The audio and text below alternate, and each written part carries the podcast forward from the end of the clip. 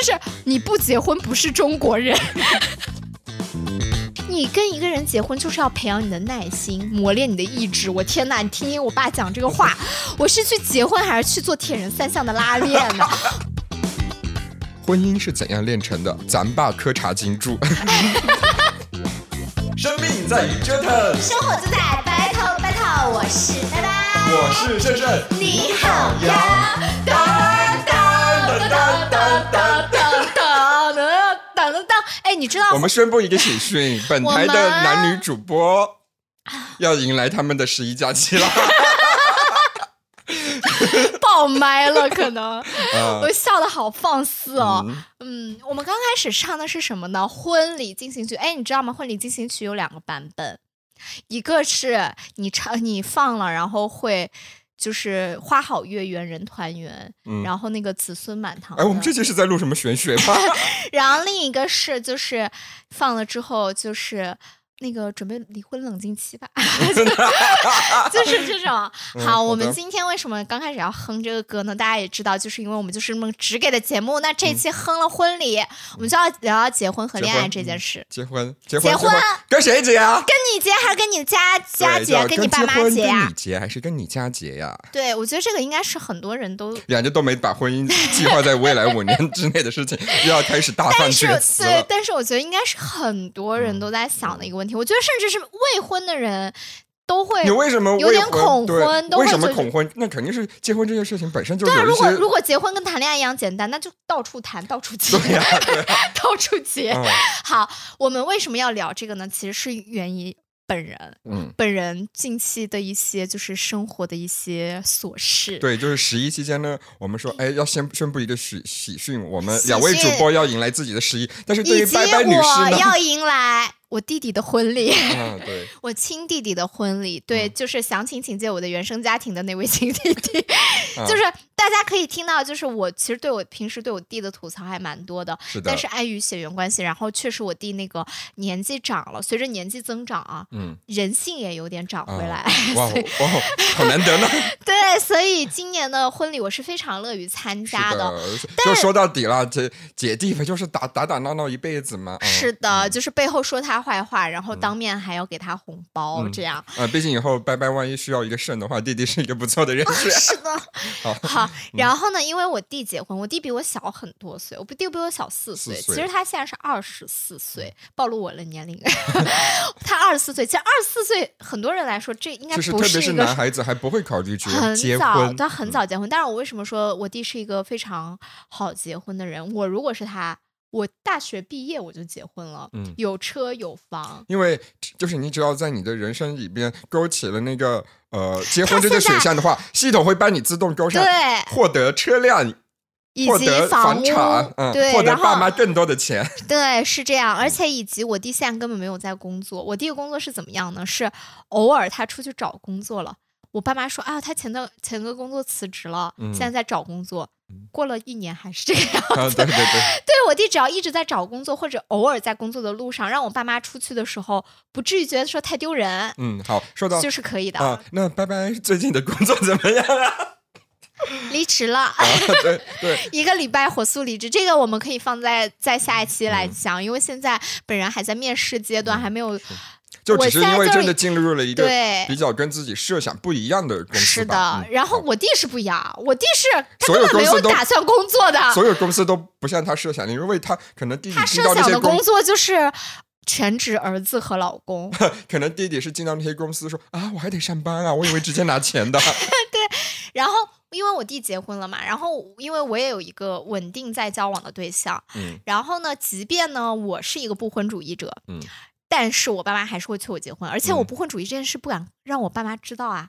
我爸三高加心脏病，哎，我怎么敢把这件事贸然跟他讲？所以我爸妈当然就是会催我说，哦。如果弟弟完事了之后，是不是对？我们就希望那个双喜临门，今年就是见一下双方父母，见一下面，然后对，因为其实你们已经见过对方的父母，只不过父母还没跟对方。我是不敢让父母见面，父母一见面，那这个事情就是要往结婚那个方向，就是无止境的走下去了。命运的齿轮就要开始转动了。对我可不想他转动会绞死我，所以我就我就想说，呃，一拖再拖嘛，然后这个时候。又一件事发生了，因为我的男朋友，嗯，他的哥哥跟我弟很巧，可能就是那个好日子就在那一天吧。十一期间嘛，大家很多人会选在那个时候结婚。就是很巧，他就他表哥跟我弟是一天结婚的，然后我男朋友跟他表哥的关系其实是非常好的，所以其实我觉得他跟他表哥的关系比我跟我弟还要亲。所以，就是他去他表哥的婚礼，当然就是理所应当啊。是。然后我爸妈就不是很理解，他就觉得说，对方是表亲，你这边是直系血亲，他怎么可以不来？他是我们掰家的女婿，他怎么可以不来？对啊，因为因为掰掰的男朋友已经呃呃荣获那个掰掰家庭群的那一个那个入。入围名单了，就已经进到他们家庭群了。我觉得可能我爸妈也比较怕，就是那个沉默沉默成本太高吧，因为毕竟过年的时候也发了不少红包给他。对对，拜拜 的，但是拜拜的男朋友是这个家庭群里面六个人当中唯一一个还没有被法律承认的人。是的，然后 然后，所以我爸妈就开始催我嘛。嗯。就是而且就是主要就是说，首先就希望拜拜的男朋友，拜拜过去拜拜的男朋友叫什么？拜拜拜男，拜男友。希望我们的掰男友就是进行一个啊，就是呃荣誉出席本次呃未来弟弟的婚礼的这个大动作。对，因为你知道我爸给我的一个理由是什么？我爸 always 给我的是同一个理由，就是不管我结不结婚，交不交朋友，交到朋友会怎么样，他都是说。你你不这样做，我的面子怎么过得去？他永远是这个样子。就是我不能，我女儿在外这么多年了，回来的时候归来仍是一个人。就是你知道，我爸就是我们有时候会赌气嘛，讲那种话，说好，那我就为了你们结婚，为了你们的面子结婚，这样你们就开心了吗？别的父母都会说，哎呀，你在讲什么话？我爸妈是对呀，就是要这样，不然呢？你就是要为了我们结婚呢，你。不想结婚也没关系，但是你要为了我们结婚。我爸妈是真的就是跟我讲过这个话的人。你可能比我还需要行婚。我是我是一个需要行婚的人，请各位 现在开始行婚启事。我男朋友要气死。我男朋友说我也是 gay，为什么我不行？好，说回来，然后嗯。因为这件事情，我爸就开始给我夺命连环扣。然后我爸是一个非常非常，就是他是一个很难搞的爸爸，在哪里？他并不是一个说蛮不讲理的爸爸，嗯，他是一个把自己包装的很有道理的爸爸。就是用你之前的说的话，就是我爸真的很虚伪。对我爸真的很虚伪，他就是会跟你讲一些大道理，他在试图说我在站在你的角度去跟你讲。我其实是很客观的告诉你，你应该做这件事。就是这个事情呢，我堂妹深有体会。我堂妹前两。前一个月吧，在我之前不久前一个月发表了此生不结婚的言论，很勇敢。我现在都没有发表这个言论。你敢发表，但是不敢对家庭发表。对，他是对家庭发表了，拒绝相亲。发表了这个言论之后，我姑动员所有人，我还必须跟我表呃跟我堂妹装不熟，我说我已经跟他绝交很久，然后才能躲过让我姑让我给他打电话劝他去相亲这件事。有些人表面上已经绝交了，私底下是 top one 呢。对，私底下在那边还那边设计一些武汉攻略。这种，然后，然后呢？他没有找到我嘛，然后找我爸。嗯，然后我妹就是说那天晚上接到我爸电话，他说：“你爸讲话真的一个小时起嘛，就是开始跟你讲道理。他开始给我妹分析什么，你知道吗？给我妹分析他原生家庭的原因，导致他不想相亲，不想跟男人接触。我心想，老爸，你先管好你自己原生家庭，你先分析一下。”你儿女的原生家庭有什么问题吧？我的爸爸，你分析一下你的原生家庭有什么问题吧？你儿子结婚只能靠你，你女儿不想结婚。你儿女的心理那个问题比你那个比你外甥女的要严重很多。你在那边跟别人指点什么江山呢？你，然后。我爸就就就我爸就是这种 style，你知道吗？然后，但是我爸唯一不能讲道理人是谁？是我，因为我会比他还能讲。然后我就是那种以不变应万变。我妹是会想跟他解释说我为什么这个样子，我可能就是我不想结婚，我就是不想结婚，我不管我不管什么时代，我就是不想结，我就是我，就这种感觉。这是一个一本的人嘴里说不出来的话吗？不，因为你知道应对我爸就是要这种，就不能讲道理，对，就是能摆态度。然后你知道，好，最经典的来了。你不要喝酒啊！我怕你会喷出来。我爸，我爸在这次对话中非常愤怒，对我说：“拜拜，我都不认识你了，你是什么人？”还没有讲完，说：“你是什么人？你还是中国人吗？” 我爸就是你不结婚不是中国人。然后我爸说：“大城市我也待过，大城市的人我也接触过，嗯，大城市的朋友我也有很多。学历高的朋友我有很多，这里我想说一句，爸，我学历真不高，本科生每年很多，我真的我学历不算高的，你不要把我跟人家放在一个层次去比，我真的够不到。高没有，你要跟他说，爸爸，真正高学历的都去当拉拉了。对呀，我爸不知道，我爸会气死，然后说你我也都接触过，但是我就是不懂你。我说知道了，你知道我我就已收到。真的，我爸后面他还给我发很多小作文，就那种三屏都解不下的那一种小作文。然后呢，我就给我爸回了三个字：知道了。我我就我就差给他回两个字：收到了。你知道吧？我爸就是这种，就是你应该学那个工作场合，OK OK，然后说或者回个大拇哥。我妈直接气到不，到现在都没有跟我讲话。嗯，就是在群里面，就是已读，就是我不是那个买了票吗？嗯，我说我我我那个几号，我到那个车站，嗯，然后意思是你们谁来接我？嗯，然后我我我弟就说我去接，我妈在底下回说让他自己来，自己去外面住。爱谁接谁接，那不挺好吗？能自己出去玩了啊，正合我意啊，那太好了，不用跟你们待在一起，然后就我只要出席一下婚礼，然后剩下的日子我自己决定要玩什么玩什么。我爸就开始，反正就说到这个事情嘛，说我不是中国人这个事，然后就说我的。家庭观念淡薄，然后说我啊，你如果想跟这个人结婚，那你肯定要做好迎接他家庭的准备啊。因为我跟我爸说的一个事情是，我说我其实不想过多的卷入他的家庭，我也不希望以此，我也不希望人家过多的卷入我的家庭，因为我跟我男朋友的生长环境非常不一样，尤其是像我们。温州家庭其实很多外地的朋友是没有办法理解说你们的一些习俗的，甚至有连我有时候家庭关系对，甚至连我有时候心里都会大翻白眼。你更不要说人家从就是非本土地区来的朋友了，所以我就觉得说。放他一个自在，也放我一个自在嘛。是。然后我爸就开始说说，你当然不能这样啊！你跟一个人结婚就是要培养你的耐心，磨练你的意志。我天呐，你听听我爸讲这个话，我是去结婚还是去做铁人三项的拉练呢？磨练我的意志，锻炼我的耐心。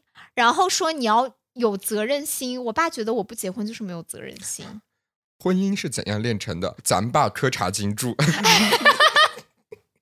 对，就是这种感觉，所以我们就有了这期的主题，就是一个这样一个八卦的事件，就有结婚跟你结还是跟你家结啊？对，因为我弟弟的老婆，嗯，她的社群融入性非常高，就融入我们家程度非常高，她甚至是我爸妈的第二个女儿。哎，你知道很搞笑，是我过年的时候，我今年过年的时候，我我弟妹也也回我们家过年嘛，我觉得很不可思议。我当时心里想，你都还没嫁过来，不是不不是这种，我心想啊。天哪！居然要要我想想，因为我本来想的是说，就是就是说，以后我都是每年，就是因为我不会结婚嘛。但即便我结婚，我也要每年回我自己家过年。这种我不希望就去对方家过年。然后，所以我就其实一直很体察我弟妹的情绪，我很怕她说，因为弟妹其实跟你们家还挺远的。对，然后然后我就很体察她的情绪，我怕她觉得说，哦，如果自己在这边待的不舒服怎么样？后来我才发现，在这个家中，我更像一个外人。对，就是你知道吗？就有一天晚上，你是这个家里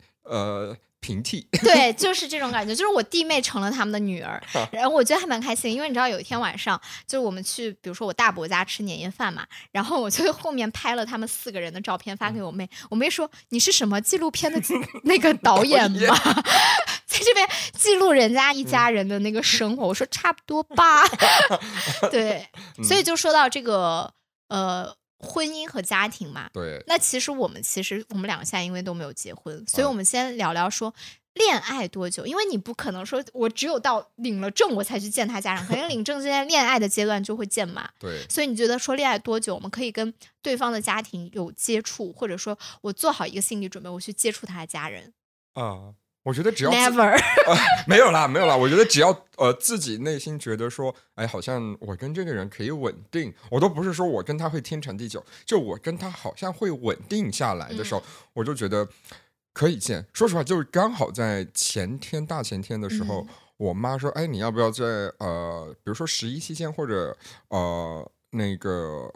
呃叫什么跨年的那个时候，嗯元旦期间，你要不要先回来一下？嗯然后过年再回。但是我妈马上说，哎，算了，反正都快过年了，到时候再回来。然后，但是其实我有想过说，要带男不朋友回去，对，就比如说过年，我提前一两个礼拜我就把假请，因为我假还比较多，嗯然后到时候可能，比如说，要不是我们提早回去，或者说，呃，回去之后在云南玩几天啊，然后嗯顺带把他叫到家里来，这种嗯。过个年什么的。那我觉得你你的父母其实是会非常欢迎的，对吧？因我我不确定啊，因为哎现在我实在不知道我爸妈对我性取向的身份，就是你之前不是就是有带过吗？对，但是我现在回想起来，可能因为那毕竟已经是快十年前的嗯事了，可能对他们来说，那是这好像只是孩这个孩子这个时候的这个阶段，好像就是他。哦，他会他以后他会是觉得你是叛逆期才变成 gay，对，哦有可能吧。但现在我觉得好像，已经慢慢接受了。呃，我妈可能就是，我觉得我爸妈对我性取向的接受，可能一直都只是，呃，我爸可能还好，嗯。我觉得我爸反而可能已经接完全接受这些事，就不是说那种啊好儿子真好，而是那种好了他这样，嗯。这有这件事情已经定下来了，嗯，就我不用再去怀疑了。我妈可能多多少少会还受点影响，因因为我妈就是，呃，我妈我给大家插句话，就是我妈是呃唯一一个走出农村的，她的六个兄弟姐妹当中，嗯然后她有很多侄子，因为就我们家要是在温州的话，是那个人家会觉得我们家风水超好的，我们家、嗯我外婆的。六个子女，下面再有十一个孩子，只有一个女的。哇塞，那你们家我跟你讲是可以进祠堂。对对对，然后可能就是他的一些呃，从小就受他帮助，因为他在城市里面嘛，受他帮助的一些我的堂哥、堂弟，然后现在都成家了，然后都有孩子，然后他经常会帮人家主动去帮人家带孩子什么的，就他可能觉得开始体会到哦自己好像有一种就是当当奶奶奶的那种乐趣是有对，了然。后他可能用，然后这个时候他可能又开始有点回光返照，就又希望儿子是不是还有这个可能？就是啊我多次，我有一次就直接，我跟现在男朋友刚在一起没多久，我就有一天就说，哦，我嗯谈了一个男朋友，嗯然后他好像脸色有点不好看，啊，甚至有点要哭，但是嗯我当时心里真的没有任何愧疚，就很我嗯很我很很嗯很圣圣的那种。然后我说怎么了嘛？嗯然后过一，然后过一段时间，就我是我怎么了嘛？这种是在心里说的哈，是在心里说的。然后再过一段时间，我就打电话专门问了他一件事，我说你那天脸色不太好是什么？他就，啊，反正他就给了一个很假的理由，说啊没什么，就是可能只是那天太累了，然后看到你姨妈身体的状况怎么的。但我觉得就是因为我告诉他我有男朋友这件事情，嗯哎呀，所以这也就是为什么，就是我好像一直跟家里都是不不大可能说实话的一个原因吧。呃，扯远了，然后我就说，但是我还是想带现在这个男朋友回家。其实，呃，不管他们接不接受，但是我觉得，我想告诉他们是，我现在身边有一个人嗯，在跟我相互照顾，就就不用担心。对，就告诉他们这个事嗯情。但是我觉得，就是只要谈恋爱，我们现在是在说谈恋爱嘛，只要自己认定说，哎，我跟他能稳定了，那我就觉得就再去见一下就行了。是，嗯但是我觉得你刚刚说的其实是你的男朋友见你的家人，那你见你男朋友家人这种，你你会有心理负担吗？就我没有，其实我挺期待这件事情，因为你知道我，我是一个希望他尽快出柜。虽然这件事啊情在他那里都还八字没一撇，就是如果他有一天带我见他父母，我觉得可以拍一个 vlog，对，就真的就是 拿我，我甚至已经做好了，他妈马上就是勃然大怒的时候，我可以直接挡在他，比如说他妈要打他或者要骂他，立马下跪，阿姨，我们是真心相爱的。不，我觉得我会看时机。如果这个时机嗯真的需要我站出来，我会说，我说，比如说他妈，假如哈，我嗯呸呸呸，说你既然是这样的人，我不要认你这个儿子。我说没事，那我下半辈子我来照顾他，哦，天，就是我可以做好这种准备。意思，可以写文吗？我 对我们拜拜有一些那个连我都不知道的私密工作，在写一些网络小说。我跟她认识这么久，她周围的所有人，包括她男朋友，都不知道那小说在哪发表，叫什么名字，讲什么。有一点小红了，但是对，我不但是可能跟你说他还曾。经因为写过一些网络小说，因为结局写的不好被网暴过呢。对，是有一点小红，但是因为也没有赚到什么大钱，所以又来又来康电台了。那不就跟我他一样吗？就是上过几次热版，但是依然赚不到钱。好，你接着说。嗯所以你对于他的家人的，就是你其实已经做好心理准备，说他家人会很反对。我对我我会做好这个准备，但是我不太怕。嗯嗯，我只能说，你的父母已经超越了全中国百分之九十九点八，而且是不论孩子值得弯的的。是的，我跟你讲，我曾经跟我朋友讲过，我说我对我爸妈。尽过最大的孝敬，就是我还是个侄女，真的，我就是个铁侄女。你也知道，我交的朋友多么的丰富多彩，性取向流动的，像像洪水一样的 性取向之中，我就像是一根木桩立在那个水中央，直到不行，出彩虹而。而依然直，是彩虹归来，老娘依然直，因为他周围都是彩虹。我周围全是彩虹，甚至我男朋友他们都觉得是 gay，但是我他们依然不会觉得说我是弯的，就是我是那种。我跟我我我真的有一次，你知道，有一次跟我爸妈吵架。我愿称你为北京蔡依林，就是周围都是弯的，只有你是直的。不敢不敢，我有一天啊，我真的我真的很想跟我爸妈脱口而出，我对你们真的很孝顺了，我还是个侄女，我还喜欢男的。爸妈会问什么是侄女？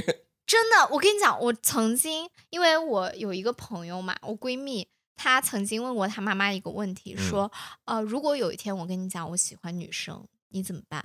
他妈妈是一个非常，他妈妈是真正信佛的人，不像我妈信佛是为了求财。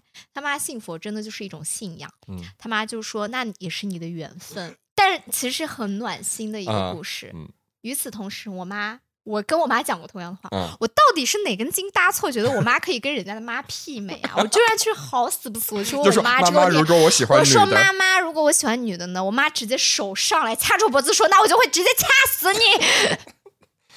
我妈当时，我可以跟大家讲，她是真的起了杀心。我甚至可以想到，我妈当时已经想好把我埋在院子的哪个角落，因为我们家老家的院子非常大。如果我觉得，如果我妈跟我说，不是，如果我妈跟周围的邻居说我女儿喜欢女的，不肯嫁人，邻居会帮她打掩护，说快埋快埋。是的，所以我觉得，我觉得我是侄女是一种选择吧，保命的选择。嗯，就是我成为侄女。好，那说回说回那个家庭，家庭，家庭，家庭的事情，我觉得啊，我是不太行。因为我虽然我现在跟我男朋友的不太行，家庭跟家庭，我我觉得我就是我跟我只能跟你结婚，但不能跟你的家庭结婚。对，因为我始终是这样觉得啊，我是一个跟长辈没有办法相处的人，因为我从小的那种教育或者成长经历来说，我不是一个我是一个尊老爱幼，但是我不会跟长辈相处的人。是，我也是，我是从世俗教化来说，我知道说跟长辈相处的时候，我需要。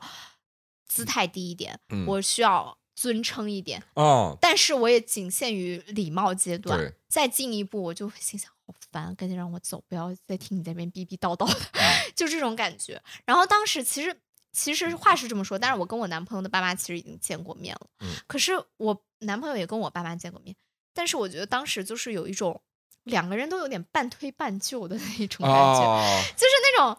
就是好像，因为两个人那个时候对那个时候其实也不太清楚说自己到底想要什么。我真的觉得，我之前不理解这句话，但是我后来真的觉得，就是人家说二十五到三十岁这个阶段是你人格变化巨变的一个阶段。哦，对，是吧？鄙人已经从艺人变成爱人了。对。我也是，但是我其实其实确实对我是艺人这件事有所怀疑。但是我我我我，说句题外话吧，我的 INFP 最新测试，我的 E 的程度是。I N I 哦，对，我的 M B T I 最新测试我是 I I N，你现在不剩九粒了吗？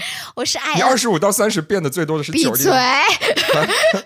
我的我的 M B T I 是 I N F P，然后我的爱的程度其实是百分之五十三，其实我的 E 的程度百分之四十七，一半一半了嘛，所以其实就还好。讲回家庭这件事情就是这个样子。我虽然见了我父我男朋友的爸妈，但其实我现在跟他爸妈一直是不太会相处的，就是你知道。我是怎么判断出我不太会跟长辈相处这件事呢？其实是两个月前，一个月前，我送我闺蜜去荷兰留学那一天。嗯哼，那天我闺蜜的一个高中同学也来送机。然后呢，其实啊，我自己可以非常就是拍着胸脯的保证，我跟我闺蜜的关系绝对是胜过她跟她那个高中同学的。但是我跟我闺蜜的爸妈几乎就是零交流。因为我跟他爸妈只在毕业典礼的时候见过一次面，大学毕业典礼。但是你知道他，他他那个高中同学一来就是会对他爸妈嘘寒问暖，说叔叔阿姨好，家里最近怎么样？都不是这种啊，都是直接问到痛点，就是说阿姨最近胃还好吗？叔叔，我听那个谁说您前段时间怎么怎么样？其实这些事我也都知道，我也知道他妈的胃不太好，他爸怎么怎么样，我不太问的。我心想说这种事情。不太好问的吧？就不是，就我们会，我们这种敏感人，你说会不会涉及到人家隐私？人家愿不愿意跟我说？我那个时候一刻就是一下体悟到了，就是我跟我好朋友交往方式其实是跟我男朋友是一样的。我很爱你，我很关心你，但是我不关心你的家人。你家人的事，他们自己去解决。除非 我是有边界感的，对，除非你真的很需要我的帮助。你说我我我家人这边，或者比如说家人真的呸呸出了很严重的事情，我当然是可以作为你的精神支柱出现。但是除此之外，我觉得我一上来问人家身体怎么样是一个很不礼貌的行为。但其实这才是礼貌的行为，你知道吗？然后，所以我就觉得说我是。没有办法跟长辈相处，我又没有办法跟长辈相处的话，我也就是没有办法去进入人家的一个家庭。所以我前段时间也是跟我男朋友彻底摊牌这件事，我还没有跟盛盛来得及说，因为我我想看他的反应。我前段时间跟他摊牌，我说我跟你会在一起一辈子，但是我跟你绝对不会结婚，就是真的非常明确的。这件事情，我以为你跟我说过。哦，对，当但是当时对，还没到，就是还没到说，是就是你还没跟男朋友正式把这件事情认真谈掉，但是对，但是我们前段时间认真谈了这个事情。我当时其实是做好说，我可能要从他家搬出去，你知道，我当时还在想说，要不要先去借住一下盛盛家，然后跟他讲一下，说我一个礼拜之内 肯定搬出去，可以啊，没问题。然后，然后还在一面找说。啊，自如还是恋家，然后在那边找房子。但是我男朋友就是也是非常的，我觉得其实换位思考也是啦。如果我现在有房子，然后我男朋友跟我说，我这辈子都不会跟你结婚，我也不会说我想跟他分手。嗯，我只是说好，那不结婚，那只要还在一起就好了。因为我觉得大家都在说嘛，结婚结婚是为了什么？结婚从很功利性社会学的角度，就是财产的累积，是对吧？但是我认为结婚。虽然我也是个很财迷的人，但是我始终认为结婚是为了让我们他应该还是他应该还是有一层浪漫色彩在上面。对他应该是要幸福的。是的。可是我认为我跟我男朋友现在的阶段是幸福的。我接下来我也认为我们会更幸福。可是我不认为结婚这件事会让我们更幸福。嗯。因为我们两个都是非常讨厌琐事的人。是。所谓的琐事，并不是说生活中的柴米油盐，嗯，而是人际人际关系交往之间，尤其是跟长辈的一些，就是我们老家那些订婚习俗，你不要说他烦，连我都很烦。即便我觉得很烦，我爸妈还跟我说，这已经是一切从简的结果啦。我觉得，我觉得你们对年纪大的人给你们的一些规章制度，然后或者对你们的一些规定束缚的，呃。忍耐程度的实验性的呃一个阶段，就是啊，二零二一年到二零二三年（括弧也就是跟我在一起出的阶段）。但是我必须跟你讲，我去年的时候，我觉得去年还是前年，不是带我男朋友回回我们家，对，见我爸妈妈。其实回来之后，我是有一点点想说，好吧，我要不要先把这个婚定掉？对，因为你当时其实已经释放出这种但是你知道后面的时候，就是我为什么说我说就是二十五到三十，真的就是巨变的一个阶段。就你可能真的一天一个样儿。对，但我没有到一天一个样，但是真的就是到后面的时候，我就在想，说我订婚是为了什么？嗯，我是为了跟这个人永远在一起，对不对？对。但是如果我不想跟他在一起了，一张纸其实是可以。阻绝我们就是想要离开的心吗？其实是没有办法嘛。但是你说，如果我们想在一起的话，其实有没有那层法律的约束，我都觉得说是 OK 的。对你们来说，其实呃，进入婚姻并不会让你们。一辈子在一起变得更加稳固。对，我我是觉得说你稳固，当然我我不我不反对很多朋友就是说想结婚。对这件事，我我觉得如果我听到我哪位好朋友结婚，我还是会很祝福，由衷的为他开心。我只是说像我这样的人，我是没有办法从婚姻当中获得安全感，因为就我目之所及的所有的婚姻来说，对给我带来的都是非常不安的因素。嗯，所以我是。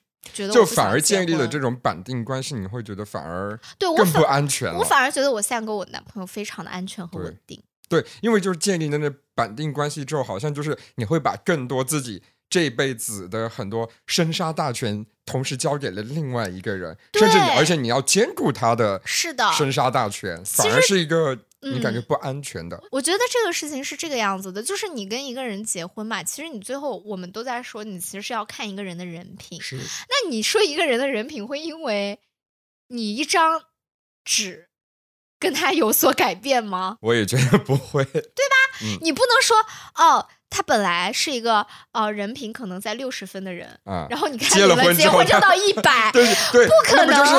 老一辈人总总是骗人嘛。哎呀，他现在就是说结了婚就好了。我我跟你讲，真的是有这种，因为我有一个哥哥，就是我大伯家的儿子，他其实是一个非常就是颇有几分姿色。我只能说，我们温州的男生真的就是我呃，我虽然不单 gay 可惜了。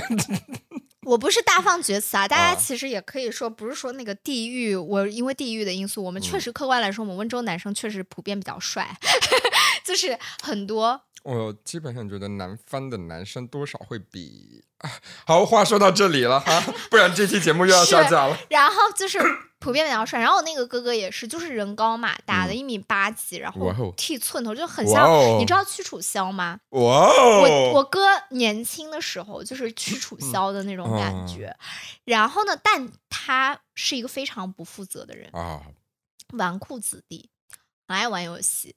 然后当年也是就是乱交女朋友啊，就连我一个小孩我都看得出来他在乱交。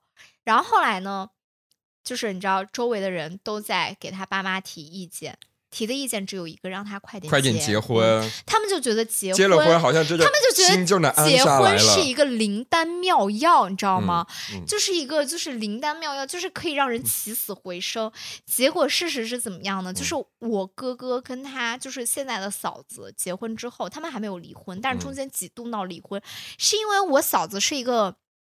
呃，怎么讲？我哥是一个就是高中就辍学的人，然后我嫂子是一个读完大学的一个英专的一个嗯那个女大学生，但因为我嫂子家可能家庭条件不是很好，所以就是委曲求全的，就是在相亲的情况下认识了我哥，然后呢，就这个对他来说是是一个降低。要求后的对，然后我哥，你你也知道，因为谈了很多女朋友，所以其实很会谈恋爱。就是 谈恋爱阶段真的非常会，就有很多哄女朋友开心的手段。是的，而且因为他们在一起两个月就两个月，哎，觉得很快，对不对？我跟你讲，我表姐跟大 S 都干不出这种事儿。我 表姐跟她前夫三天就订婚。很不可思议吧？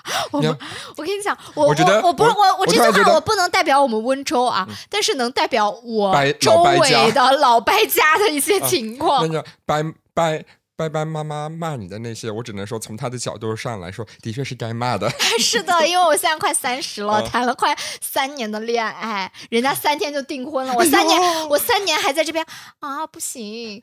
不行，父母你都三十了，这女人啊，在我们老白家过了三十啊，要贬值的。是的，就是就是这个样子。然后啊，说回我哥，然后当时呢，嗯，他就很快就结婚了嘛，所以其实我嫂子并没有机会认清我哥是一个什么样的禽兽吧。然后，然后结婚之后呢，他会发现很快又怀孕了，你知道吧？然后呢？怀孕生孩子之后，就发现了我哥其实是一个很没有担当的人。嗯，然后呢，我嫂子哥哥做了些什么事吗？我觉得就是那种丧偶式育儿吧，让我哦，就是他还是又回去玩游戏了。对，而且我哥没有任何的工作，我去，对，就是天天在家里面，然后也不照顾小孩，就玩游戏。然后我嫂子其实是一个。本来是有一个正经的外贸工作的人啊，那他这样，他当然会就会觉得说你怎么？那他只有我我嫂子想过的其实就是大家想要过的普通人的生活啊，就是白领生活，就双方一起努力。对啊，然后周末比如说看小孩或者去看个电影，我哥完全没有这种情绪，就是他就像是那种你知道，就所有结婚的男人之所以让人失望，就是因为他们结了婚之后就感觉之前所有谈恋爱的技能全都丧失了，就是谈恋爱的时候会送你花。嗯，约你看电影，结婚之后，你都你都结婚了，你还搞我跟各位，虽然我跟直男，我非常理解直男，虽然我有很多直男朋友，但是我跟各位说一下，如果有直男在听这节目，这是非常不好的行为。对我认为是，我觉得很多女生对婚姻失望，就是因为她发现，当结婚之后，这些男生开始不浪漫了。我认为是这个样子的，就是我在恋爱的时候，你做的这些事，我以为你是出于爱。但是结婚之后你不做，我才发现哦，原来那只是一种手对，段。而且那更像是你为了得到我付出的一种成对，然后现在你得到我了，你就把我就是弃之如敝履，就是你就不愿意再对我糟糠之妻。我哥对我嫂子就是这样，所以我嫂子前前后后跟他闹了几次离婚。我是唯一一个在我当时在读高中，嗯全家双手赞成他们离婚的人。我说嫂子，你值得更好的。嗯，没人听我的，因为我未成年。啊然后当时所有人都在劝我嫂子，嗯然后我嫂子现在，我觉得我现在我嫂子很猛。我嫂子现在就是，好，你不让我离婚是吧？行，那我就不离，但是所有的钱都由你们家，就是养小孩的钱也由你们家出。应该的。对，你知道谁叫你们养出这种儿子？现在你知道吗？因为他们有一个小孩嘛，小孩上小学、幼儿园的钱全是我哥的爸妈在出，因为我哥没有哥没有钱啊！然后你知道我我我亲戚都会说，哎呀，你这个嫂子怎么这个样子？小孩都我不管我。对我心想，这有什么了？对啊他已，经把他生出来了，你们要的你们你们要的不就是把他生出来你们要的不？就是一个儿子吗？他已经给你生了。然后我嫂子现在非常好，她现在做外贸生意，嗯然后每天就是呃就是过得非常白领的生活。虽然嗯有有一个儿子，但是并不代表说我嫂子不爱他儿子。我嫂嫂子在精神上的陪伴都是给足的，嗯，而且我嫂子把他小孩教的很好只不。过说他的钱你们家出，对，是这样的，因为我嫂子把小孩教的很好这件事，其实我跟那个我的小侄子的日常相处也看出来嘛，他非常尊重人，嗯，就是跟我哥完全就是他们，就是怎么样？跟我哥是完全两个模子刻出来的男生。你哥家遇到这个嫂子生出这个孩子，就是应该是积了德了。我甚至希望以后这个小孩带他妈远走高飞，就是是不要再跟这个原生家，庭有因为过多的听你的描述描述来说的话，这位哥哥应该是这辈子就只有在爸妈的庇佑下活着。怎么办？越讲越像我弟耶！不是一开始才夸了弟弟，最近开始懂事了吗？我都开始对弟弟改观了。没有，我弟其实确实是一个很好的爸爸。我弟，我嗯觉得他是那种很适合当家庭主夫的人。哦，嗯，对他其实他怎么讲呢？不想工作归不想工作，但是我弟不是，因为我哥是那该种。负的责对。我弟是呃，我哥是不想工作加不孝顺不负哦责，我弟是不想工作，但是他知道代价是什么，哦，他哦，他必须要双倍的比我更孝顺，嗯双倍的比就是对他老婆好，他才哦可能有这样的一个成果。是对，所以我觉得我弟比较拎得清在这里。然后嗯就你就说我如果周围我都是这个样子的情况的话，你会想结婚吗？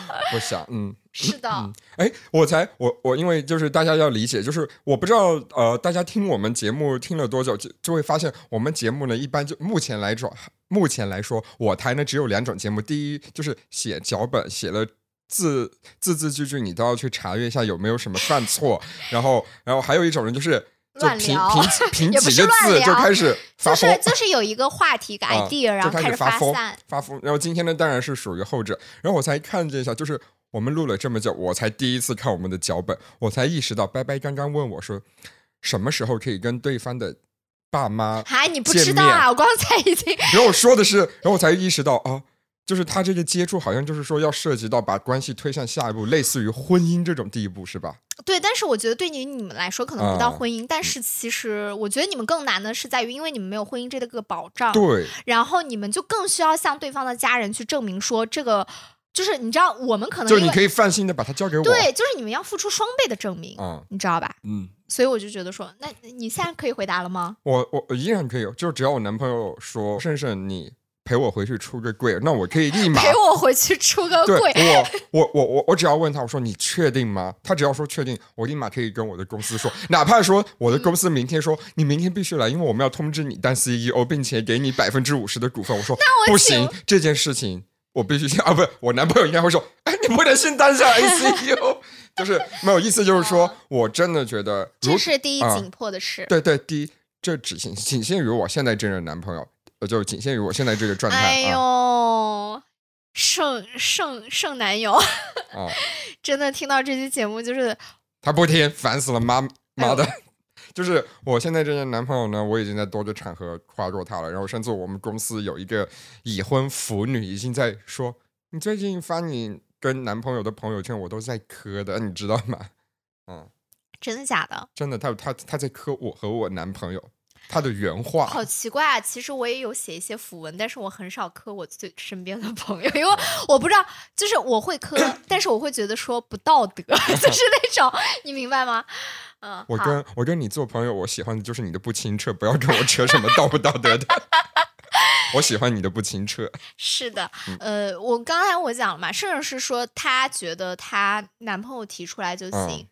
我现在我虽然是见过了，但是我是觉得我有点后悔。哦，我觉得我不该去见他的。我觉得更像是，我也觉得他不该见我。对，因为我觉得你们两个到通过你刚刚说你们最近进行的一段对话，可能就是你们在一种半推半就的情况下完成了一件本来你们不想去做的事。是的，嗯，而且其实我觉得，我们即使没有这件事，我甚至认为，我们两个如果没有见父母、见彼此父母这一可能你们很多的磨合会更顺利，我们会更好，是，我们可能会走得更长久，是是是这样。因为现在你们两个的关系好像就呃，不叫束缚，就是有双方父母的审视在里边了。是的，但是我们现在其实，在尽力的去剥离这个审视，是是，对，所以所以就是。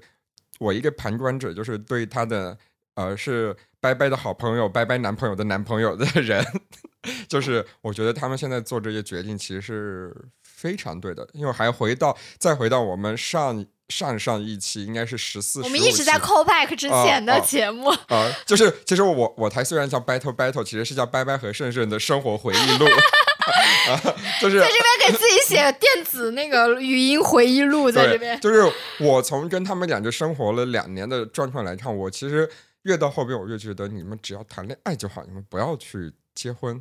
我也认为，我我其实认为，我个人认为啊，我即使不谈恋不不跟现在这个男朋友谈恋爱，我跟别人谈恋爱，我也不认为我是一个适合结婚的人。我真的是越来，就是我刚开始，我我说实话，我真的觉得人。你越想小时候设定自己想成为什么样的人，其实你长大后反而不会成为那样的人。是的，因为我记得我那个时候在上海的时候，有一个女生，嗯，跟我蛮好的。她说他要结婚了。他当时结婚的时候，他跟我讲说：“哎呀，我小时候老想着说我以后要成为一个职业女性。”然后，因为他那个时候其实是要辞职去当全职主妇了，但是因为她自己的家底是很厉害的，嗯。然后她男朋友的就是强强联合，所以其实她去当家庭主妇这件事，我觉得是 OK 的，因为她是有自己的家庭托底的。然后呢，她就说我没有想到我有一天会成为家庭主妇。我说你知道吗？我小时候就在想说我要不要我我要成为家庭主妇，我要我要早早结婚。我甚至我真的我小时候真的有在想说，我可能嗯二十岁嗯或者二十二岁大学毕业我就要结婚。我。确实，我这几年的奉子毕业，对，就有那种感觉。我确实，我在遇到我男朋友之前，我其实一直想要找一个说结婚的对象。我并不 care 说我爱不爱他，所以我更多看的是一个条件。嗯，但是我现在就放弃这一点，因为我觉得所有的条件都是要你自己去创造的。对对对。然后你。真正你应该给你爱人最基本的尊重，就是纯粹的爱，仅此而已，而不是说我看中你一个条件。虽然我男朋友现在偶尔会问我说：“如果我没有钱，你还会跟我在一起吗？”他经常问这这种问题，好烦。我我真的很老实的跟他讲，我说，因为三年前的我不是现在的我，三年前的我对你是有考量的，所以我三年前确实是因为你的条件跟你在一起的。但是你说，如果你现在真的变得一穷二白的话，我还是会跟你在一起，因为我会在想说，好，那现在可能就是老天爷告诉我说。这个时候该是拜拜你去奋斗，你去创造你们两个人的小生活的财富的，对，你需要有三只手机，然后这三只手机永远不能关机，半夜还会被这三只手机吵醒的时候了，就是这种这种感觉。但是我我想告诉你，就我对你一开始我真的会觉得我会很早结婚，不是？就你跟你现在男朋友在一起，因为你们俩开始同居就是跟我们一起合租的时候。对，我可以跟大家讲说，我们的同居生活里面百分之百有生生以及我们另外一位挚友的参与。对，就是大家知道短视频，就是贵短视频平台不是有一个梗吗？对对对对对对，Steve，我就是那个 Steve。然后那个呃。就是我一开始真的会觉得，哎，拜拜，就是嗯，太难，拜拜。拜拜就在我台承认一下吧，就是你跟你男朋友再回到北京的大概前一年，你都没有出去工作这件事，但是你有赚钱，但是有赚钱，但有赚钱，只不过那个赚钱好像 cover 不到你跟你男朋友所有的生活成本。其实我跟你讲，我后来算了一下，我是可以 cover，只是我那个时候就花的有点太大胆，然后上半年就把我所有钱都花掉了。对，大家知道是什么意思吗？就是我在家是这个三个。租住合同里面三个唯一一个在工作的人，但是我们家快递最多的是他们两个。对，就是其实就是我我每次回来就是你们俩哪来的钱？对，其实我那笔钱，我我我必须也要承认，我的理财观念不是很好。我那笔钱其实。我觉得放很多人来说，已经可以作为一第一桶金的程度了。但是我花太狠了。呃，就是这样啊。然后我想说，我一开始真的会很单纯，因为我当时对他们俩的对拜拜的了解已经很深，但是对她男朋友或者说他们的关系的了解没那么深的时候，我就觉得。慢慢就是在看她男朋友养的呀，然后到后来我才发现，其实她男朋友其实也跟我说过，因为有时候拜拜跟我们的那位室友都不在，她男朋友说，就是我很喜欢在你们家，就是他会觉得在我们这里，他体会到了人是，他说你们的快乐很纯粹，是，而拜拜的男朋友呢，就是真的就是像我刚刚说的，他需要三个手机永远在线，然后。是一个很繁忙的人，对他真的需要在他的手机上处理他的工作，以至于能让他得到他一个他觉得安心的对收入。而且其实他的朋友也不是那种像我们这样的，不会跟他交心的。我觉得就是泛泛之交，只是说时间长了的泛泛之交而已。所以其实大家就是呃觉得说，我之前看一档综艺叫《再见爱人》，然后那个 Papi 酱有参与，他说他跟他。老公，老公，对，Papi 酱在没有火之前，她说她有三年都是靠她老公在养，是。但是很多人都奇怪说她老公为什么没有嫌弃她或者出轨之类的。然后 Papi 酱就说，其实因为她才是感情中的那个可能比较占优势的人。我觉得我跟我男朋友关系有点像是这种，就是虽然经济方面我男朋友比我更占优势，但其实，在情感方面，我可能是比我男朋友。更强势一点的人，因为大家不要看我这个样子啊，就感觉好像我很没有出息。没有，他是你是御姐呀，是我是御姐，就大家不要看我很没有出息啊。但是呢，我是那种就是好，就是我有多少钱我就过多少钱的日子，我有你我过有你的日子，我没有你我就过没有你的日子，就是我是可以这个样子做到的人。我不得不说，你真的把很多呃，可能我们的掰男友。未曾设想过的生活、生活方式和 态度。给到他了，我是觉得我我反而是这个样子，就是呃，我算是一个情感上比较强势的人。我是觉得说你是情感的富翁，对我是情感的后翁，就是那种啊，就是我虽然兜里没几个钱，但是在情感方面我可能是亿万富翁的那一种。我觉得我也是，是我们俩都是，要不然怎么能做这个电台呢？然后，所以我觉得，嗯，因为这个原因吧，我觉得我跟我男朋友。可能就是一种互补，现实和情感的互补，就在对方身上找到了自己另外一方面的闪光点，或者说安全感。对，因为我是一个很没有上进，也不是算没有上进心的人。没有，你最近很上进。拜拜，已经开始呃给我说，珊珊，我跟你说的事情，我们这些电台呢，主动开这些栏目。对对对，应该把什么什么呃开启呃，就是截下来放到别的别的什么平台上。我整个人说，妈的，快去找个工作吧。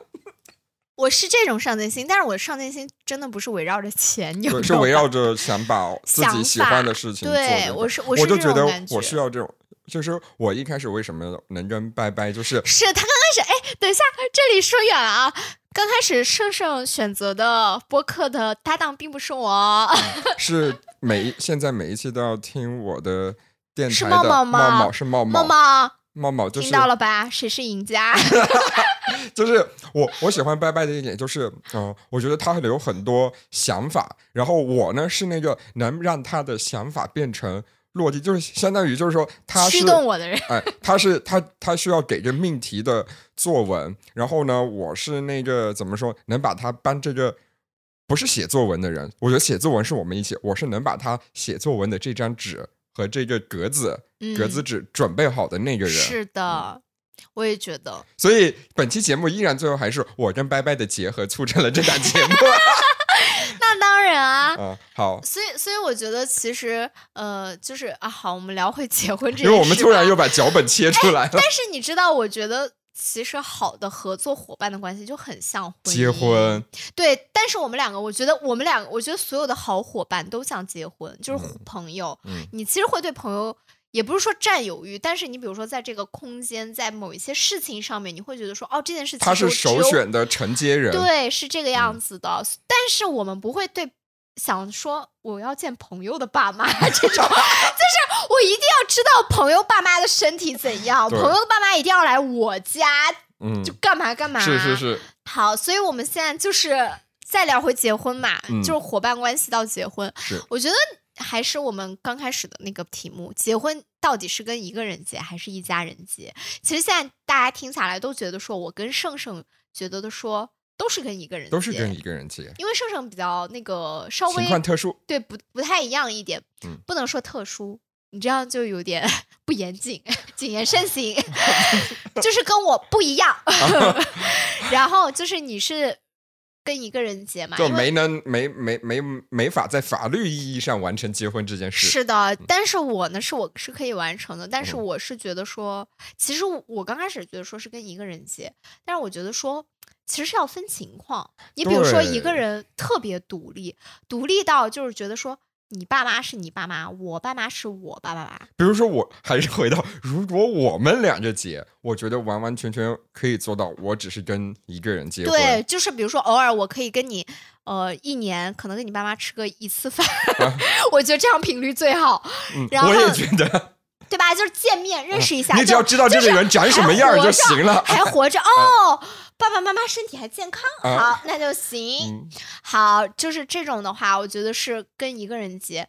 我觉得其实这种情况的话，因为大家很多人都在说，结婚的时候我们也会很考虑人家爸妈的人品嘛，是就觉得说什么样的家庭养出什么样的小孩。但是我觉得，如果这个人真的是非常独立的。嗯，其实这种独立，他的人格塑造，特别是说他离开家庭之后的自我人格的塑造，可能跟他爸妈的关系不大，不是那么直接。对，我觉得你其实可以不管他的原生家庭，因为其实有些人的原生家庭很糟糕，但是他自己把他自己养的很好。是，我觉得你就可以不管他，你就其实就是跟他一个人结。但一旦这个人跟这个家庭，他其实还千丝万缕。那就不行，对，就像不行，对，就像我之前呃跟我男朋友讨论，不是我男朋友哈，是我跟他说过，我说我曾经呃交男朋友有一个算是硬性条件之一吧，我说我不大愿意找至今跟我年纪差不多，比如说上下呃四五岁，他依然跟爸妈住在一起的人，我说我不行。那不行，我男朋友就说：“万一人家很独立。”我说：“不是，我说不可能，不可能。他只要独立，他就不可能跟爸妈住在一起。比如说，我说一旦跟爸妈住在一起，我就我说，当你比如说我第一次出去一个人住的时候，我就知道，当比如说一张纸都不是垃圾桶了，大家大如果大家就是一个人住的时候你。”住过的话，你会知道，当你的夏天，你家的垃圾桶只要超过两天不到的话，它会长虫子。过几天那就是蟑螂了。但是我觉得，你一旦一个人住过，你就知道，哪怕那一张纸它掉在地上，你不捡，就真的永远没有人捡。是的。但是，一旦你跟爸妈住在一起，你不知道这个东，你甚至不会注意到对这个事情。对，我就跟大家举个例子吧，就是相当于你有一个自如管家。是的，就是这种感觉。因为我是很小的时候，我十二岁就离开家了。嗯，但其实我不是一个自理能力很好的。哦，我知道，我去过你一个人住的地方。但是我。可以说，我虽然自己能力不好，但是我是一个足够独立的人。对对，就是虽然我解决事情啊能力不好，但是我是可以解决掉的。对，只不过说这个事情是让别人满意还是让我自己满意？对对对，你可以就是把让自己的生活环境发生，就是控制在自己喜欢的范围内。但是因为我男朋友是从小跟他爸妈住在一起的，这也是一开始我背后经常说你跟男朋友。所以其实我我刚开始跟我男朋友住在一起，我其实是今年五月份才跟我男朋友就真正完完全全独立，周围没有任何人。对，客户就是没男朋友那边没有爸妈，而拜拜这边没有我。对，然后然后我跟他住在一起之后呢？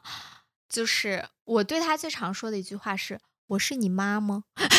就是我会质问他，就意思是我不会帮你解决这个事情的。嗯，我们两个现在是情侣，是伙伴，但唯独不是爸妈爸妈之间的关系。我不会，我会，我会那个包容你，但我不会容忍你，是是这个样子的。然后我男朋友现在就是怎么讲呢？就是也是他，他前段时间我我我觉得蛮惊讶的。他前段时间跟我说说说，如果有一天我跟他分手，然后他说他也不会考虑说再跟他爸妈一起住。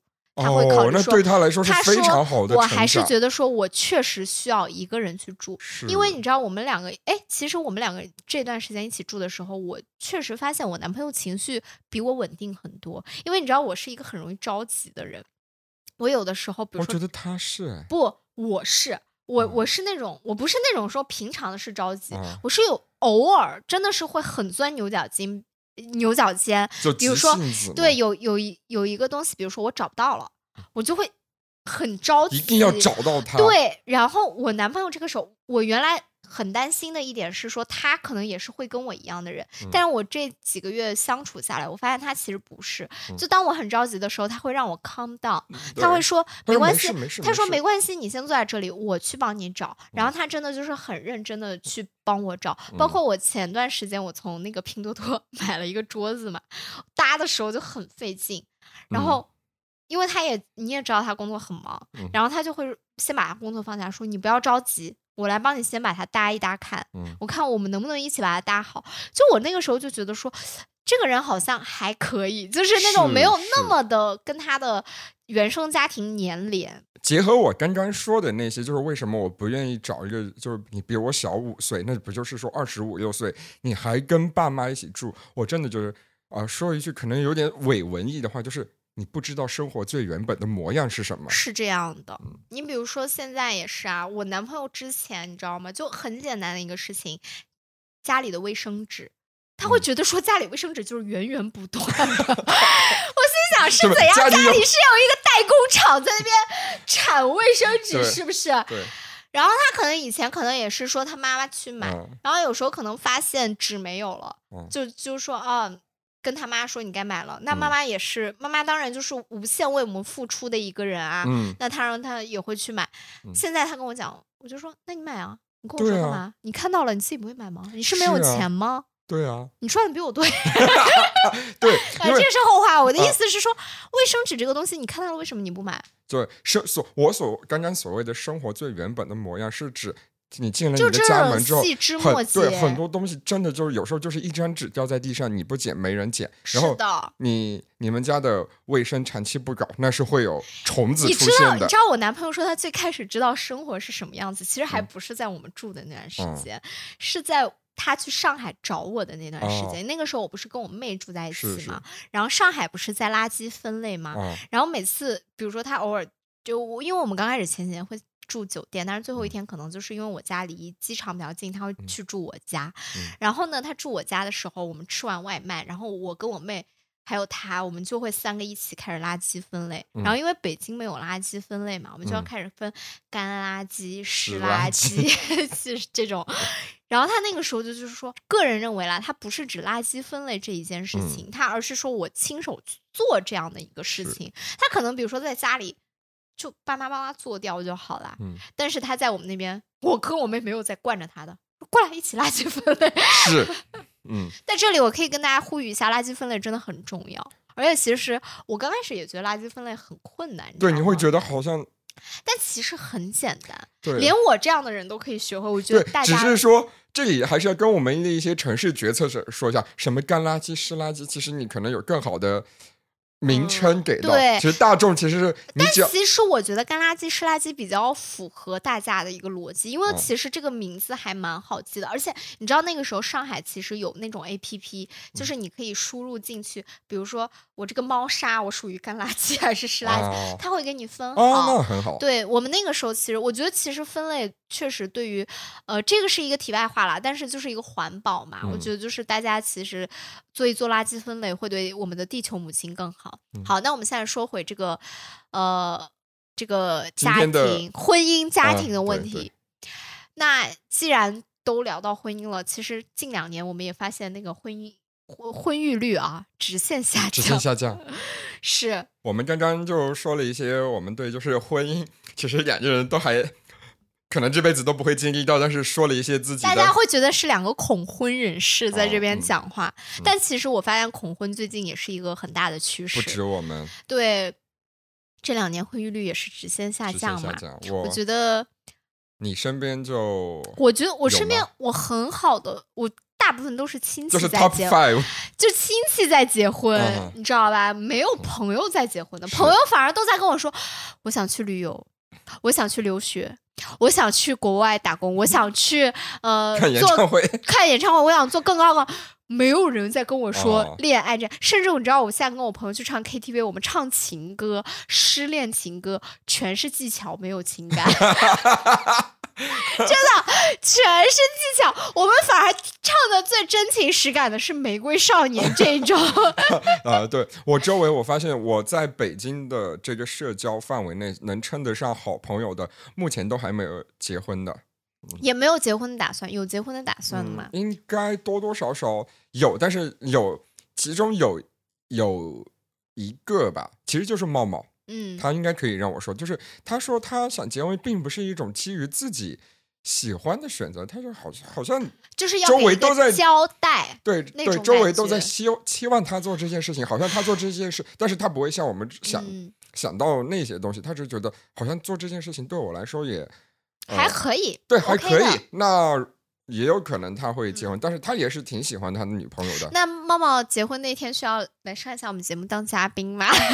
不要吧，就是应该是结婚后一年，就是婚前婚后有什么不同，然后 call back 今天这一期。是也可以。嗯好，那我觉得我我我不能说大家恐婚在恐惧什么，因为我觉得每个人可能都不一样，不太一样。然后我自己总结的一个啊，就是因为婚姻呢，过去也不是过去，直到现在啦，在我爸妈以及我的一些亲戚的眼里面，就是一颗十全大补丸，你知道吗？嗯什么病都能治。啊，对很多事情都是结了我甚至觉得啊，癌症真的需要 研究一下婚姻，啊，而且就是那种感觉。，而且我我倒是觉得，呃，到上一辈，就是到我们爸妈那个阶段，其实当年大家基于呃经济条件和那个社会发展吧，其实结婚真的就像一种搭伙你必过日须子，对，是这样的，对，就好像你现在你必须要上学一样。这个东西有其实有点像什么？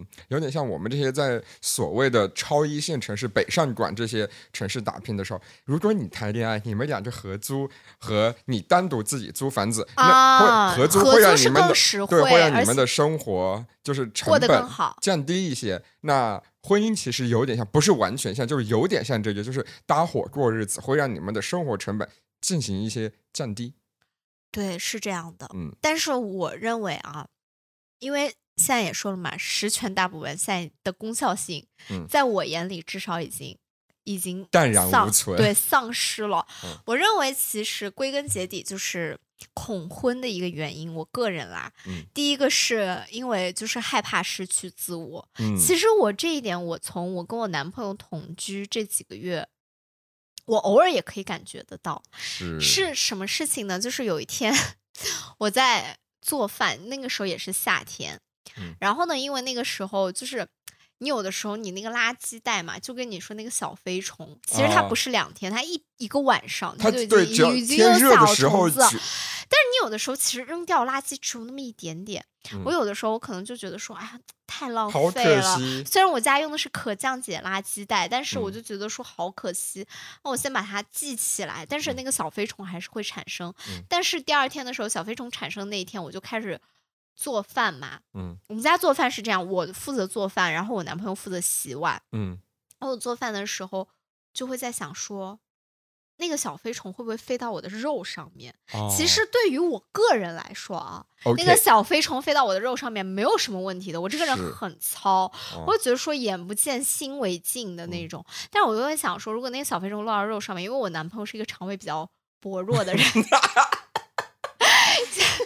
大家知道为什么笑吗？就是 因为我这辈子第一次我男朋友肠胃薄弱到是叫过幺二零需要二幺二零，来家里，我这辈子唯一一次见过幺二零到我自己家里，就是是因为肠。胃炎。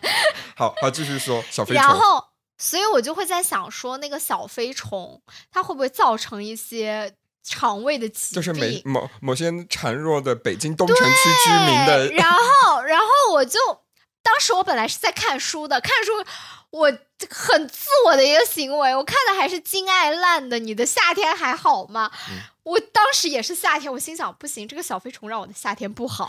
我的夏，你的夏天有小飞虫吗？对，我就立马去，我真的就是因为当时那个肉在腌，你知道吧？我盯着那个肉整整十五分钟，就是不能给它盖个保鲜膜吗？我不知道为什么，就是不是有，但是我当时你知道，就是我觉得就是很。吊诡的一点就在这里，也是我觉得我很害怕一点，就是你会那一刻你的自我就不见了。对对对对，你就会想说，你明明其实你有更智慧的解决方法，对不对？但是你就会觉得说，我只有看到这个东西我才安心。对，我后来就联想到说，他能确保我的那个对象。我后来其实联想到很多事，它其实不是一不只是一个吃食的问题，它更多的其实是包括你在婚姻之中你的一个自我安全感的获得。是，你不在，你更多的不是自己了，你更多是来自你的对象，你会在想说，比如说他今天可能只是跟他女同事多说了几句话，就会就觉得说，天哪，他会不会喜欢上别人？对，可能有一个非常漂亮的女生跟他，可能只是问路，但是你远远看见会觉得说，完了，我老公在被别人搭讪。但其实你老公根本没有那么帅，人家美女也根本看不上你老公，而且。你老公其实挺安分的，对，就是这个样子，所以我觉得这个是一点害怕失去自我，呃，那其实一个相对应的一个很客观因素，就是现在因为那个呃民法典新民法典出来了嘛，婚姻就是有一个冷静期，离婚变得非常非常的麻烦，嗯，然后所以我就觉得说，从无论是情感还是理智上来说，我觉得我是非常。不想进入婚姻的，是的。第二就是，我觉得对于幸福，我有了更多样化的定义啊。过去小时候嘛，因为模板只有一个，就是父母，嗯，然后周遭的模板你也都是说。要结婚生小孩，小孩有出息，你这样才是幸福。所以你当年才想奉子毕业是吧？啊对，当年没有男朋友，甚至都想奉子毕业，好奇怪。然后，但是后面就会发现说，现在过去的幸福其实是把幸福放在别人的身上，你的未出现的老公，你未出现的小孩。但是现在你对幸福的定义，其实更多的是出现在你身上。嗯。你对幸福的多样化定义是说，我或许可以做这个职业，我或许可以做那个职业。哎，我或许这个城市那个城市。对，我我其实我说真的，我当我彻底把。婚姻从我这件事剥离之后，我开始跟我男朋友不是有过一段对话嘛？我说我以后我可能会想要尝试一些我之前没有尝试过的事情。我可能虽然可能那个事情确实钱不是很多，他甚至偶尔会占据我的双休，然后我偶尔要出差，我没有办法过所谓的稳定生活。比如我们我们播客需要到处去约见那个 约见赞助商吗？对。但是我说那个可能是我的幸福所在，我就我就在想说，我说那这件事情可以接受吗？我男朋友当然也就是也是很支持，我觉得这也是为什么我可以跟他长时间的下去的一个原因。他很难支持你的很多决定，对，所以我觉得就是关于幸福的定义，我觉得更多的是围绕着我，是关于我的更多的发展的可能。而不是说关于别人是对，所以我觉得这也是我不想进入婚姻，因为进入婚姻你就是要围着别人转了。是的，真的，我做不到，我也做不到。嗯，你小心点哦，你男朋友是要听这个玩意儿的，我男朋友可不听。第三是对于婚姻所所谓的那个安全感的嗯一个怀疑啦。嗯，因为这个这个我其实有一个很呃客观的数据。也不能说客观的数据吧。好了，在翻数据的时候，不要在那里想着找词儿说。好，我我重新来啊。嗯，我现在对于婚姻第三点，我恐婚原因，我觉得就是对于婚姻带来的安全感的一个怀疑。因为过去长辈们常说，就是说你结婚了，你心就定了，你这个人就沉稳了，你有责任感了。但其实我认为不是的，就是绝对不是。对，至少在当下社会已经不是这样了。对，因为我觉得很多年轻人没有结婚都非常有责任感。是啊。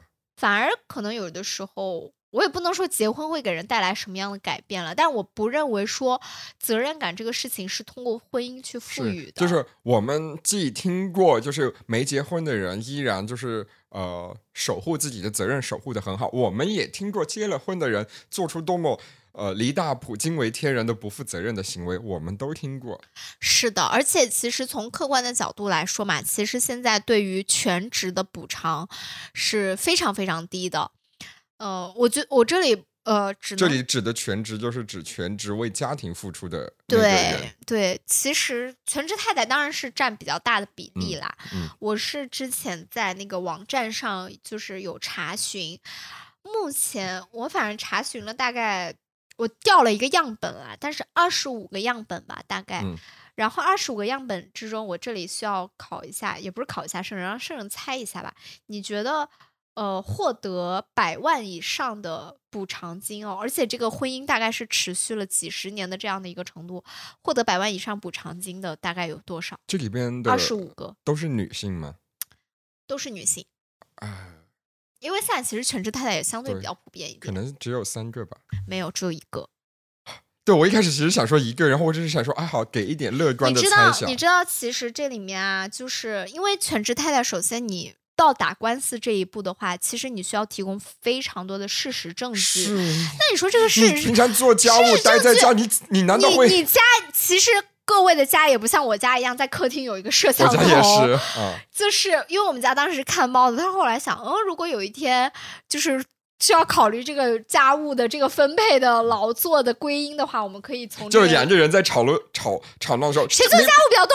请看 VCR。对对，但是你知道，其实很多人都没有买。那这个获得的是一个江苏的，是两百万的一个赔偿，而且他这个还不是法院判的哦，是协商，对协商，而且他们已经结婚了二十四年，二十四年两百万，对，而且是男方家庭经济情况。比较好，而且女方生育了，就是真的是超过了三个小孩，两百万，然后剩下二十五件之中零元的，真的补偿为零元的哦，有六件。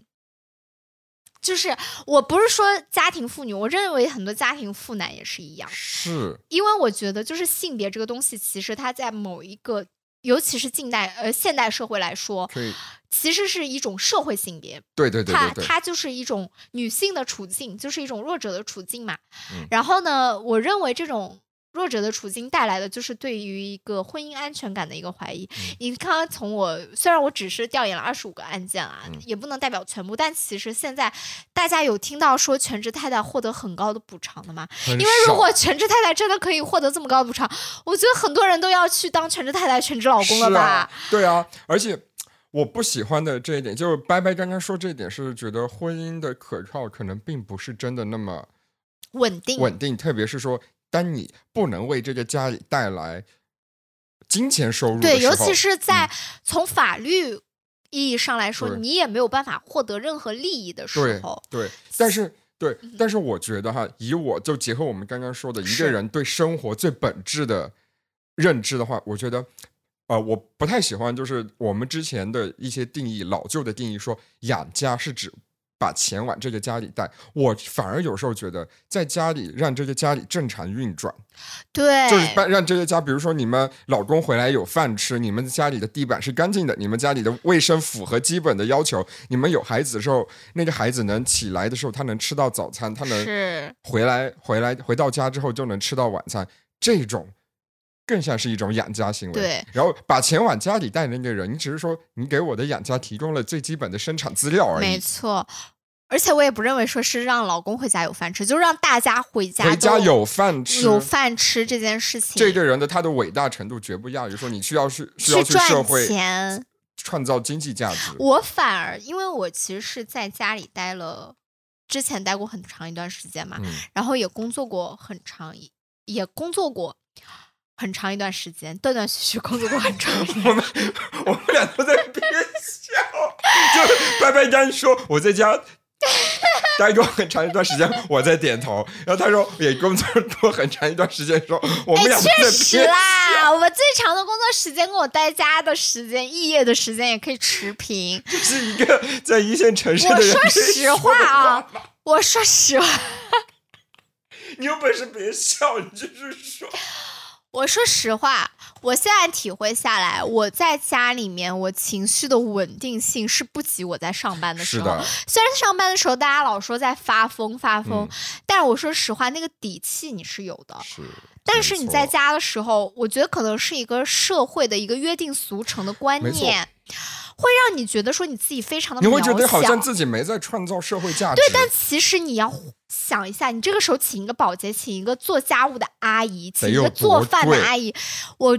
市场调研了一下，你做家务加做饭，你一个月至少要付他六千块，而你完全是免费的在为这个家庭付出的。这一份六千块的工作，其实不亚于你去外面找一个任何一个体面的写字楼的工作了。是，对，我我刚才说，这这六千块钱呢，就是还不包含说你要需要买菜的成本，你只是说让这个人出现在你家的成本。对，而且你还不包括。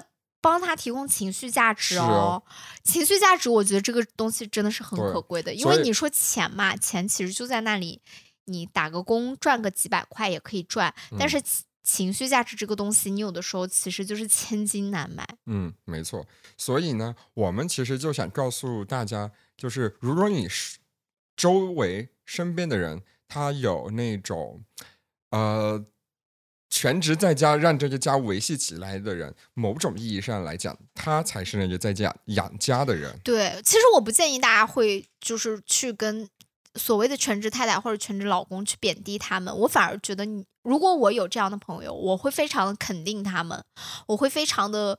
也不是说鼓励他们继续做全职，而是我觉得我要给他们信心，我要让他们觉得说你们在做一件非常了不起的事，让一个家庭运转，其实它的困难程度不亚于让一个公司运转起来。没错，对，所以我觉得如果大家自己现在呃听我们这期节目的有在做全职太太的，或者你的伴侣在做，对我认为你们需要去重视这个劳动成果。对，嗯。虽然我不知道法律上如何界定，但是我认为从我个人的角度来说，用一句很普世的话吧，我不敢相信，如果我家里有一个老婆的话，我会有多成功。就是你们明白，这个老婆婆并不只指女性，而是指这样的一个身份，就真正在养家的这个人，在帮你去运转整个家里的这样的一个事情的人，我不敢想象我会有多成功。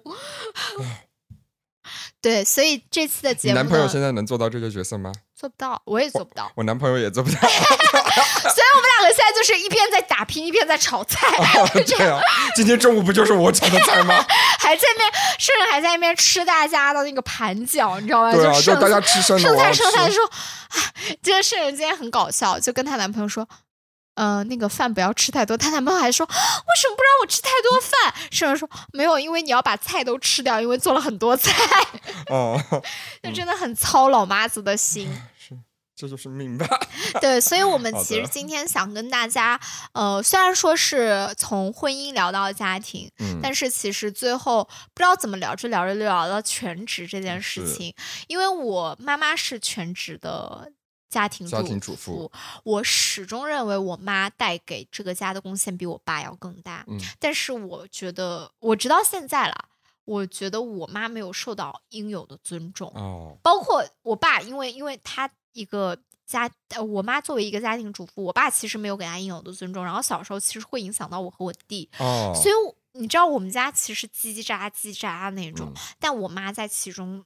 讲话的分量非常的低，嗯，但我觉得这两年我就是觉得说非常不对，明明他其实才是维系着整个家有家的感觉的那个人，我觉得这个。价值是非常非常难能可贵，这比你从外面带来多少钱都要重要。因为我觉得有的时候一个人的心力如果没了，那就是真的一切人生的力量都没有了。对，而且就是钱多钱少，你有时候还可以说啊，因为呃时运的一些关系，天时地利人和什么的，你都可以去找一下原因。但是这个家不如何在钱多和钱少的时候都能运转起来的那个人，可能他所他所展现的他的智慧才是更加博大的。所以我们希望，如果各位在听的是全职的呃太太或者老公，还是说你的爸爸妈妈是全职的，我们都希望说你们可以更更加的尊重和重视他们的劳动成果。嗯，对，嗯，然后包括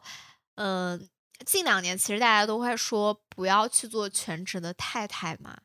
然后不要去做全职的老公，我认为是是对的啦。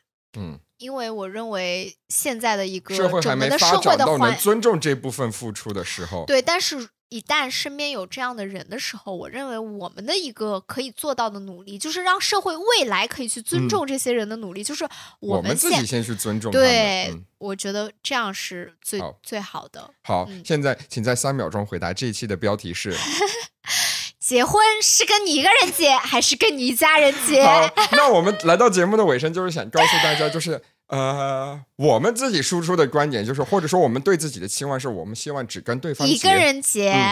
我们两个甚至连结不结婚都觉得还不是那么重要啊。但是如果你有时候真的要面临跟一家人结的时候，我们可能今天的节目更像告诉你，你可能要面对的是什么问题。对。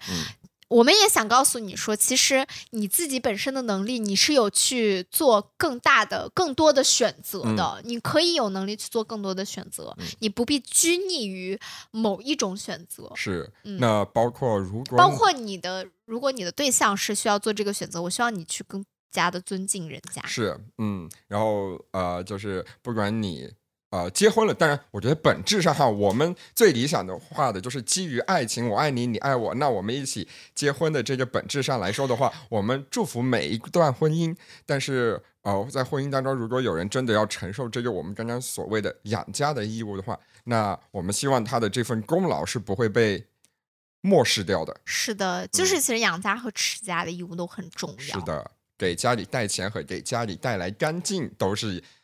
同等重要的事情，对，嗯，所以今天的节目呢，扯得非常远，但是 我们就是想要告诉大家这个事情。啊。好的，两个这辈子八成不会结婚、不会结婚的人在这边给大家指点江山，请大家不要觉得我们烦，也不要等我们火了之后在小红书上面骂我们。那种骂能让我们 火，我是不个人不太介意，是让我们早日达成收听破千万，粉丝破百万。我突然觉得我台给我的压力跟我的工作给我的压力不 相上下。KPI 定在这边，因为我 KPI 直接写在你家墙上。好的，那好，今天节目呢就到这里了，希望大家喜欢我们的节目。然后也希望，因为我们现在喝酒喝的有点懵，然后 好吧，那你厉害。好，希望大家喜欢我们的节目，也可以多多的收藏、转发、分享，然后给我们的节目留言。同时还要记得关注我们的公众号，我们的公众号叫做 Battle 工坊，工是工作的工，坊是小作坊的坊。虽然我知道。公众号现在已经落寞了，但是我们现在就是，我们就很爱干这些逆流而行的事情。几条腿一起走路嘛，总有一个能先迈到那儿的。是的，所以就是请大家多多关注。好，那今天节目最后一次，今天节目就到这里，谢谢大家听完这一期一个快将近一个半小时的节目。快说结束语。好，生命在折腾，生活就在 battle battle。我是拜拜，我是胜胜，我们都不想结婚，再见，再见。